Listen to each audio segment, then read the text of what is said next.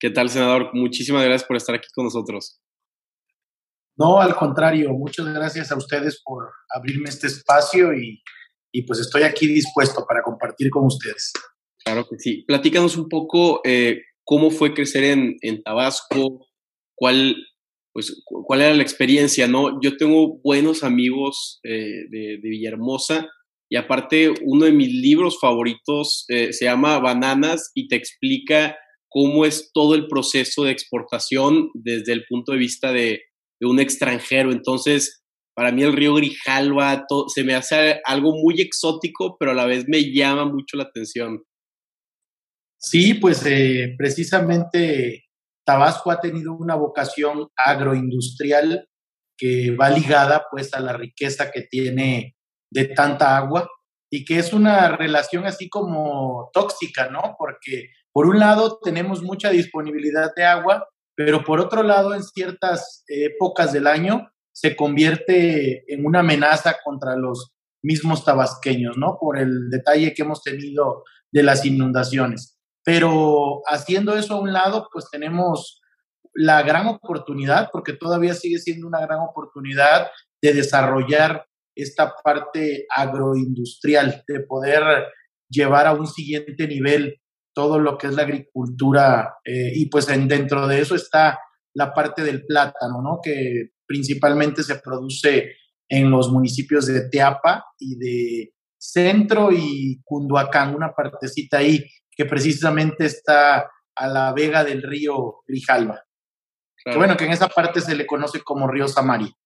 Claro, y, y, también me llama mucho la atención porque son áreas muy verdes, porque digo, yo soy de Tampico, entonces siempre he visto que los marineros, todo el tema de exportación, son Villahermosa, Tampico y luego ya Nueva Orleans. Entonces, hasta cierto punto, no es que sienta una conexión, pero son son ciudades eh, agricultoras donde mínimo o mínimo yo aprecio mucho áreas verdes, ranchos. Entonces, por eso me llama luego mucho la atención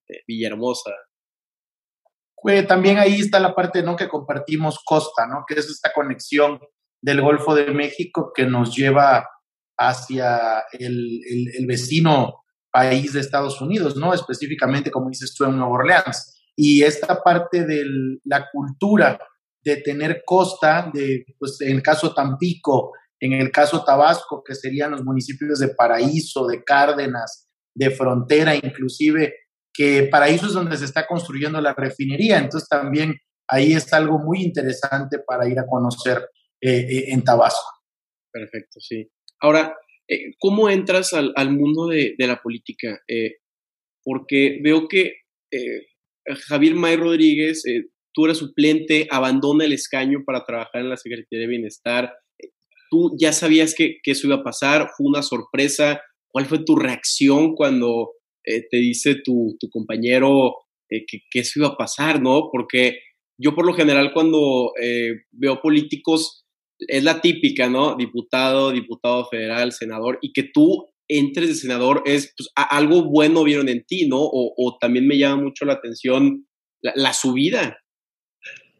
Claro, mira, es, es la oportunidad que da esta cuarta transformación, específicamente el movimiento de regeneración nacional. En mi caso, pues como bien dices, yo me dedicaba a la cuestión empresarial, totalmente eh, iniciativa privada tenemos, eh, bueno, mi familia tiene negocio de transportes, entonces estábamos sentados posibles escenarios, ¿no? Donde uno de ellos efectivamente era que él se iba a ir a trabajar con el presidente de la República y que iba yo a tener, pues no si los seis años, mayor parte del sexenio de los seis años, por lo que nosotros somos electos eh, senadores, eh, tener la oportunidad de ser titular de la senaduría aquí en el Senado de la República, ¿no? Y fue el 4 de diciembre justo tres meses después de que iniciara la legislatura y pues aquí seguimos y la verdad que yo creo que parte de lo más importante que a mí me hizo apropiarme de este gran proyecto de nación fue cuando fuimos a visitar las comunidades, que visitamos en territorio casa por casa, que platicamos con la ciudadanía. Eso a mí me abrió un mundo totalmente distinto al que yo estaba acostumbrado, ¿no? Porque pues normalmente, pues sí tenemos, eh, conocemos los problemas que hay, pero a lo mejor de una forma más regional, no como en esta ocasión que fue recorrer todo el estado y de esa manera, pues nosotros eh, buscamos el, el, poder estar vinculados y aprendimos, ¿no? De las necesidades y de todo lo que se manifestaba en las comunidades y eso fue la base que a mí me dio para poder llegar acá en el Senado de la República y poder posicionarme, poder defender y poder continuar y avalar todo el trabajo legislativo. Ahora que me, me comentabas que al estar con las comunidades había una vinculación, ¿tiene algo que ver con la reforma del artículo 29 de la Ley General de Educación, donde tratas de impulsar que la educación física eh, sea diario con mínimo una hora. Eh, ¿Viste temas de, obesidad? ¿Hay alguna relación? Eh, pues mira, claro, o sea, de hecho, no solo en, no solo en, en, Tabasco, sino en México, tenemos esta problemática de la, de la cuestión del, de la obesidad, ¿no? Y, y si a eso le sumas todas las enfermedades crónico-degenerativas que, que, que, ya existen en la población y que son incipientes en la población de menor edad, en los niños, adolescentes, ahí tenemos esa problemática, porque si no hacemos algo ahorita, pues cuando los niños tengan la edad de adolescentes o sean adultos, pues no va a haber recurso que alcance para poder darles esta eh, atención médica que se requiere ya que no es preventiva, sino más bien se le llama ya correctiva, ¿no? Claro. Ahora, eh, veo que también estás muy, muy pegado en, en, las comunidades de Tabasco. No eres como de los senadores que luego siempre se quedan en la Ciudad de México y no salen de, de Polanco, lo que sea. Y me he dado cuenta que cuando estás, eh, cuando estuviste dando unos tours, eh, platicando con los jóvenes sobre la, reforma eléctrica, ¿qué les dices a, los jóvenes que, te dicen de que, oye, es que no me siento cómodo que la CFE controle el 100% de la electricidad cuando hemos visto que otra paraestatal como Pemex, que se vuelve muy monopólica, no la vemos tan eficiente. ¿Qué le comentas a esos jóvenes? Pues mira, primero que nada, creo que hay que puntualizar esta disponibilidad que tienen los jóvenes de ser escuchados, de vincularse a algún movimiento de poder estar enterados de la información.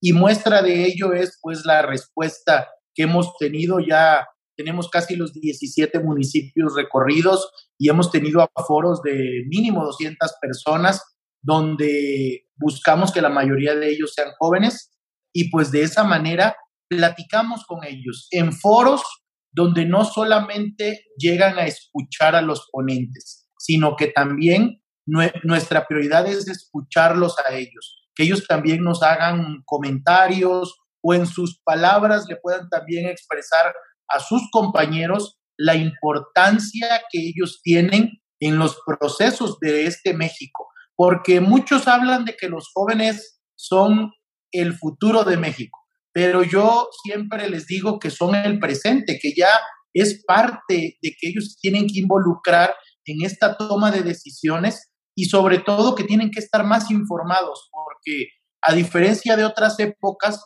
ahorita lo que vivimos es el exceso de información y lo que muchas veces no logramos o no logran distinguir es qué información es la correcta y qué información son fake news, ¿no? Y cuál es la información correcta. Entonces, esto es lo que venimos a compartir con ellos. Les platicamos sobre todo qué es el impacto que va a tener esta reforma eléctrica en la vida de ellos, en los jóvenes, que si bien es cierto, pues afecta a toda la población, los que van a disfrutar, les digo, o los que van a sufrir los beneficios o lo contrario de una reforma, por más tiempo van a ser los jóvenes, porque son a los que les va a tocar mucho más tiempo estar aquí en México y, como te decía, disfrutar o sufrir.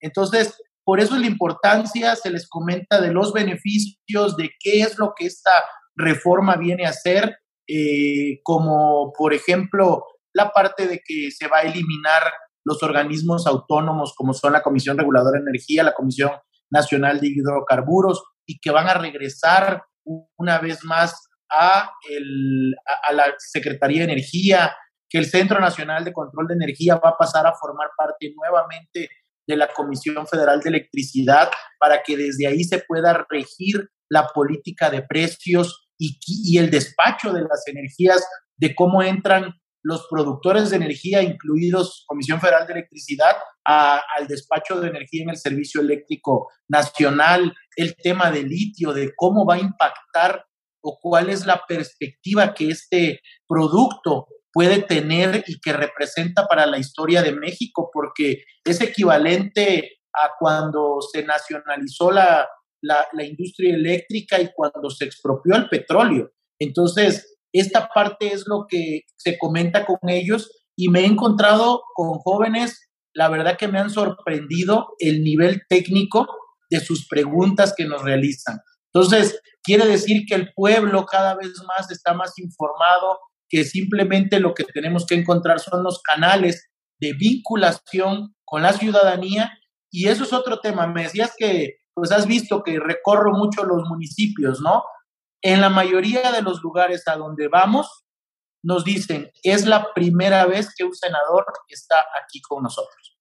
Entonces, estamos haciendo historia, ¿no? Y ese es un orgullo de la manera como estamos haciendo diferente el acercamiento que tiene un senador con los ciudadanos. Claro, ahora eh, eh, que, estamos hablando del tema de, los jóvenes, ¿qué se está haciendo eh, para fomentar el emprendimiento en un país donde no hay tantas oportunidades laborales y, salariales para jóvenes. Oye, yo que, soy alumno del TEC de Monterrey, a veces digo, ¿dónde están las oportunidades? Y lo, hago desde un tema, desde mi privilegio, me quedo pensando, ¿cómo le hacen estas personas que ni siquiera tienen secundaria, prepa? Eh, la verdad, es algo que generalmente hablando sí me preocupa a diario, porque cuando no hay oportunidades para los jóvenes, puede haber un caminito al crimen organizado por, por falta de, oportunidades económicas. Entonces, para mí es una preocupación enorme y pues ahorita que estoy, claro, con el, presidente de la Comisión de la Juventud, me encantaría saber qué se está haciendo en ese aspecto.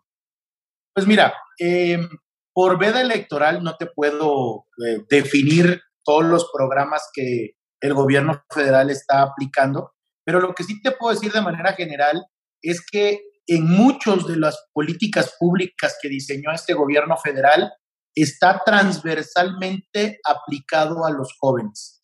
Y esto, pues, ¿qué es lo que está permitiendo que ellos se vinculen, que tengan una manera de cómo hacerse llegar de una experiencia? De, hay, hay, un, hay, una parte del programa de jóvenes que llama mucho la atención, que está vinculado con el de Sembrando Vida, están trabajando como a vincularse con el campo, de poder tener esa experiencia de qué significa cosechar algo que tú mismo sembraste, ¿no? Que eso se había perdido inclusive por dos o tres generaciones. En el campo tú veías normalmente trabajando a puras personas adultas mayores, casi no veías gente adulta o gente joven. Entonces, está permitiendo esta vinculación y así como en el campo, en diferentes sectores.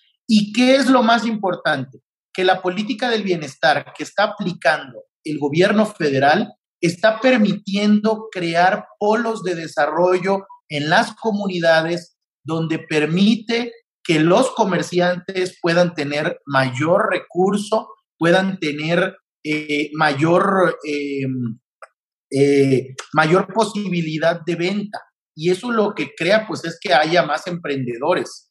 De hecho, estaba yo analizando ahorita un tema que se me hizo muy importante, donde mira, desde 2015 hay una encuesta que se llama Enaproce. En 2015 habían 4 millones 48 mil pymes. En 2018 habían 4 millones 170 mil pymes. Al inicio de la pandemia ya teníamos 4 millones 900 mil MIPIMES. O sea, creció mucho más que los 3, 4 años anteriores de las administraciones anteriores, donde estaba el INADEM, donde habían estructura de gobierno que se supone que fomentaba a estos emprendedores. y a pesar de eso no hubo un impacto positivo en eso.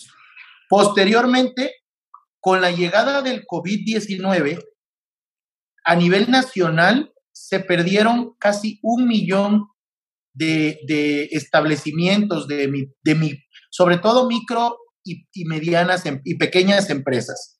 Y solamente se han recuperado 619 mil de estos empleos. O sea, a pesar de que se disminuyó un millón, ya se recuperaron 619 mil establecimientos. Entonces, esto lo que nos dice es que sí hay una recuperación, sí se está generando oportunidades y sí hay una incidencia, un acompañamiento por parte del gobierno federal, pero que es una mecánica distinta a la que normalmente se había aplicado. Es una fórmula diferente que lo que está haciendo es que en la base social, en los lugares más apartados, allá donde llegan todos estos programas sociales en su mayoría, pues le dan un respiro a estas familias y eso hace que se genere economía.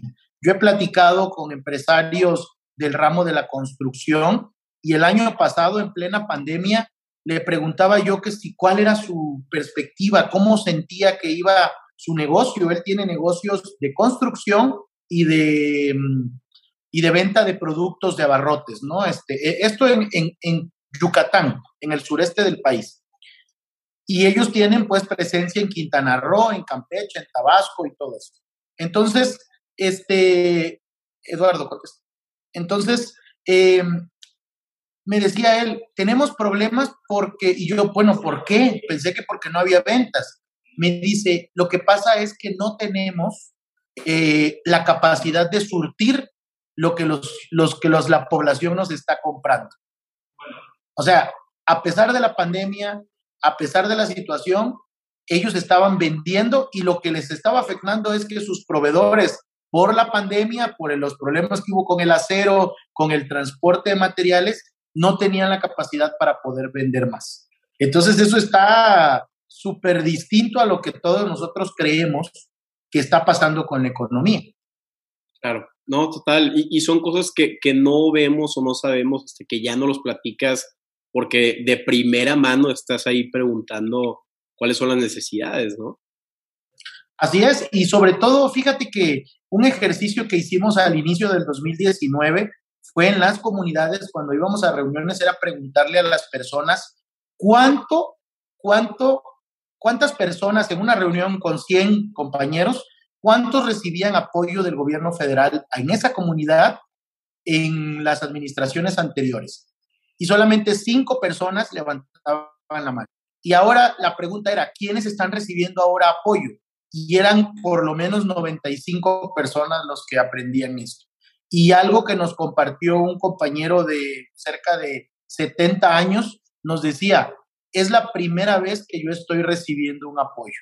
Entonces, esto se lo comparto a los jóvenes y les digo, miren, en esta comunidad, una persona de 70 años tuvo que pasar 70 años para que el gobierno viniera y le, diera un impulso, un apoyo a esta persona. Hay personas de 19, de 15, de 20, de 25 que ya están recibiendo su primer apoyo por parte del gobierno federal. Y por eso es que tenemos que ayudar a que todos ellos pues eh, canalicen por el buen camino este impulso que les está dando el gobierno federal.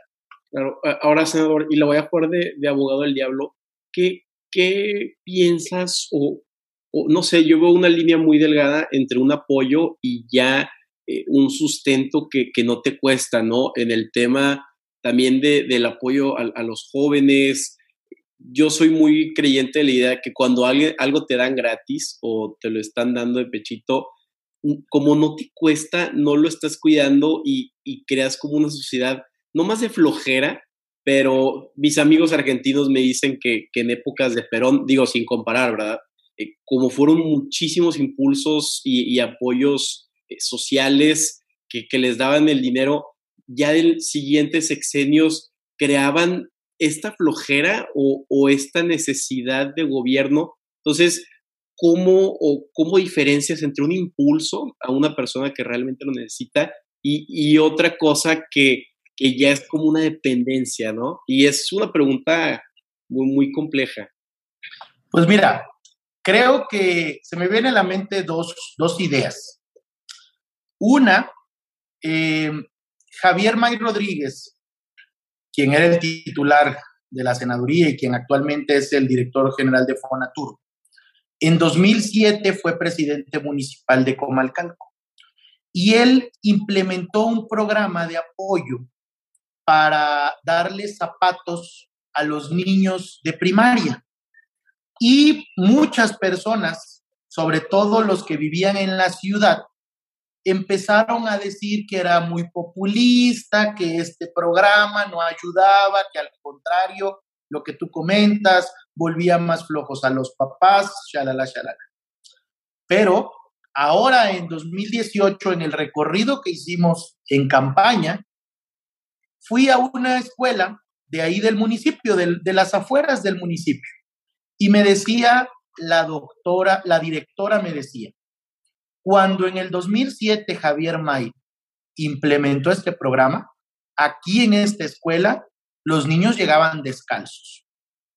A partir de ese momento, em, empezaron a como ver otro, otro modo de vida. Los papás empezaron a preocuparse en que sus hijos tenían que ir con zapatos, se les desgastaban los zapatos y se, motivaban para que fueran con zapatos, para que llevaran su uniforme, para que fueran de otra manera distinta de vivir. Otro tema importantísimo es el acceso a la vivienda. Allá en mi municipio, en Comalcalco, en los dos últimos sexenios, se han hecho acciones de vivienda por más de 5 mil familias. Entonces, cuando tú llegas con esas personas que vivían en casas de madera, que vivían en casas así de lámina, cuando llegan y se meten al baño y ven la regadera o ven la taza y te preguntan, ¿y cómo se usa? Entonces, no estás volviendo a las personas más flojas, estás mostrándoles una manera distinta. Desafortunadamente, lo que nosotros teníamos, por ejemplo, con los jóvenes, era que ya los habíamos encasillado. Bueno, yo soy de la generación de los que ni estudiábamos ni trabajábamos, pero no era porque no quisiéramos, era porque no habían las oportunidades. Ahora se está abriendo una ventana de oportunidad donde los jóvenes se sienten motivados, donde no tienen que preocuparse, porque muchas de estas familias estaban preocupadas que no sabían ni cómo comer. De hecho, hubiera habido un estallido social muy fuerte en México si no hubieran existido los programas sociales en esta pandemia, porque gracias a estos programas ayudó a las familias a solventar a muchas familias que se quedaron sin trabajo por la pandemia. De esto, de este millón de establecimientos que te comentaba yo que a nivel nacional cerraron. Entonces, en Tabasco, algunos compañeros ahora que se reactivó la economía, el trabajo por el tema de la refinería, por el tema del sembrando vida, por el tema de los jóvenes que están trabajando, ¿sabes qué dice la gente? ¿Y ahora qué vamos a hacer ya que nos enseñaron a trabajar? O sea, es, es cuando tú dices, ¿cómo puede ser posible que piensen esto? Pero es la realidad. No sabían trabajar, no habían oportunidades. Entonces creo que esto lo que va a hacer, lejos de volvernos conformistas, es realmente hacer una comunidad, hacer realmente personas que estemos eh, con la capacidad de desarrollarnos. Y bueno, sabemos que parte del gobierno eh, está centrando sus, sus inversiones o sus proyectos en el sureste de la República. Pero es que es súper, súper, súper, súper, súper doloroso ver las realidades de cómo estamos en el sureste de la República. Entonces, por eso creo que es muy pertinente y que va a dar muy buenos resultados. Obviamente, también soy consciente y, sé que, como todo, todo tiene un, un, porcentaje que no va a funcionar, ¿no? Hay un, hay un porcentaje que, que va a fallar y un porcentaje que va a dar frutos, digamos, o que va a tener una consecuencia positiva. Entonces, en ese sentido, creo que hay, a lo mejor nos estamos fijando nada más en esos jóvenes que dicen que se van a la cantina, que van y, y, no, no ocupan el dinero positivamente. Pero al final, yo les digo a compañeros, el que vayan y gasten en la cantina también es economía, porque eso reactiva el, circulante que hay en una comunidad. Claro, y, al final del día, eh, yo creo que, y para este podcast, súper importante ver todos los puntos de vista este, para crear esa, esa pluralidad de ideas y no solamente estarte enfocado en lo bueno y lo malo, ¿no? Hay áreas grises. Ahora, también finalmente me encantaría que me platiques un poco sobre eh, temas donde has visto que hay, hay buen bipartidismo en el Senado, porque estamos escuchando las noticias que hay mucha división, o eres, eh, te vas por la hispanidad o por el indigenismo, o eres morena o eres prián, o, ¿sabes? Y yo el otro día platicando con la diputada federal Rosa González, que es panista, me dijo, oye, yo soy presidenta de la Comisión de Asuntos Migratorios y no hemos tenido un problema porque todos se han ido, se llevan bien, este, se hace el consenso, se platica. Entonces, son cosas que no estamos escuchando en, las noticias, dividen al país. Entonces, eh, platícanos un poco eh, temas de, partidismo en, el Senado. Mira, el, trabajo al interior del, del, Senado, en este caso, pues obviamente hay camaradería, eh, los temas importantes pues se acompañan muchas votaciones de, dictámenes se hacen por unanimidad, cuando son temas que no son tan políticos, digamos, ¿no? El problema entra cuando se hacen encuestas que marcan esta diferencia que hay en los dos proyectos de, de visión que se tiene. Y uno, pues podemos, hay que decirlo, con todas sus letras, del neoliberalismo. ¿Qué sucede? Y lo que yo quiero que podamos entender todos los ciudadanos. Al momento de hacer el posicionamiento político, nos desgarramos, nos damos hasta con la cubeta. Pero lo importante, bueno, más que político, esos son los posicionamientos mediáticos, porque es lo que se va a los medios, lo que trasciende de los problemas que hay en, en ciertos temas. Y el otro es ya la cuestión política, que es cuando votas los dictámenes. ¿Qué sucedió cuando votamos la creación de la Guardia Nacional? ¿Qué sucedió cuando creamos el INSABI?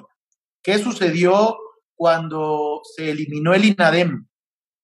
Los que defienden el proyecto neoliberal, pues obviamente pataleaban, decían que no, que estábamos atentando, que todo estaba mal, todo. Y nosotros defendíamos otra postura. Eso fue la cuestión mediática.